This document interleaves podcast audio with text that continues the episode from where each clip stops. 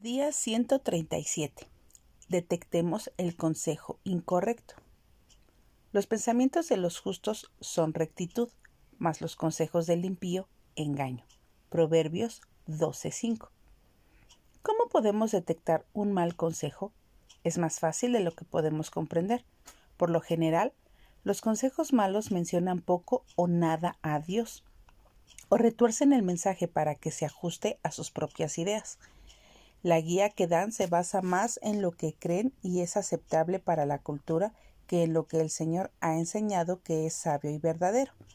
De hecho, los consejeros poco sabios pueden sugerir un curso de aflicción que se encuentra muy lejos de ser bíblico. De igual modo, los consejeros imprudentes pueden recomendarnos leer material que no es cristiano o criticar a las personas piadosas que conocemos. Además, al interactuar con ellos podemos notar ausencia de oración. Recordemos que el objetivo que los motiva no será ayudarnos a encontrar la voluntad de Dios, ni que sometamos a Él las decisiones que debemos tomar.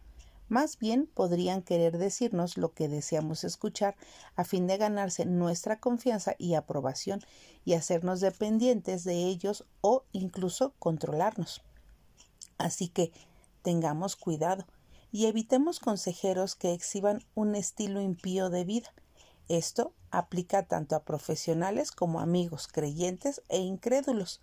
Si alguien no vive en sumisión a Cristo, es dudoso que nos pueda dar algún consejo piadoso.